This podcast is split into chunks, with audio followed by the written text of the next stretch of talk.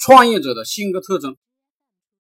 第一，创业者呢不一定是读读书啊多厉害的人，甚至呢有些人毕业到社会上都找不到工作。二，创业者是喜欢逻辑的人，我很难想象一个没有逻辑思维能力的人啊能创业能做好企业。三，创业者喜欢呢当领导，不太喜欢。受别人的指挥，喜欢呢自己干。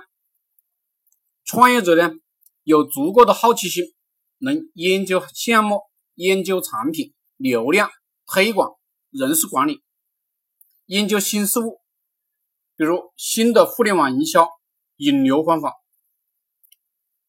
能找到利润高的产品，能规避风险，做好免责声明，这些呢都是需要好奇心的。